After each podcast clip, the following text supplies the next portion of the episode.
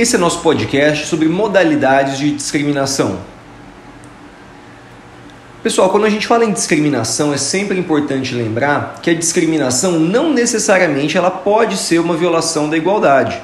A discriminação, é a categorização de indivíduos, ela pode ensejar uma violação ao princípio, ao postulado da igualdade, quando essa discriminação for fundada em algum valor arbitrário, em alguma distinção moralmente injusta ou preconceituosa, ou uh, eventualmente que a promova alguma forma de diferenciação com base em fatores ilegítimos de indivíduos. Então, uma discriminação não necessariamente importa a violação ao princípio da igualdade. Mas, quando falamos em discriminações, e principalmente no contexto do direito antidiscriminatório, essa discriminação já buscamos entender e compreender essa discriminação como uma discriminação que atenta contra o postulado e contra o princípio da igualdade, porque, no mais das vezes, se vale de fatores ilegítimos, injustos ou imorais de categorização de indivíduos. Feita essa explicação, vejamos juntos algumas modalidades de discriminação. Lembrando que aqui esse termo discriminação já vem junto com esse caráter negativo, ou seja, de discriminação injusta, ilícita e ilegal.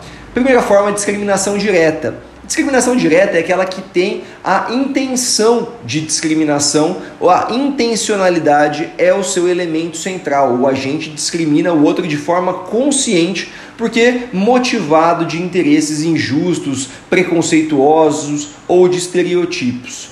A discriminação também pode ser uma discriminação indireta. A discriminação indireta é aquela que causa um impacto desproporcional sobre um determinado grupo, muito embora a sua prática, na, na, sua prática não haja uma intencionalidade aberta. Ou seja, discriminação indireta designa uma norma ou uma prática institucional que, embora não intencionalmente discriminatória, enseja um impacto desproporcional sobre um grupo vulnerável ou sobre determinado grupo ou segmento social.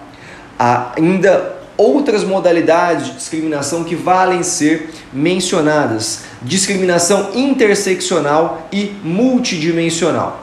Discriminação interseccional é aquela que tem por base o conceito de interseccionalidade, que está relacionada a mais de uma forma de vulnerabilidade ou de discriminação presente em um determinado caso. Há, portanto, uma necessidade de se reconhecer que os grupos sociais discriminados podem ter essas discriminações em virtude de mais de um fator de vulnerabilidade. Não há uma homogeneidade do corpo.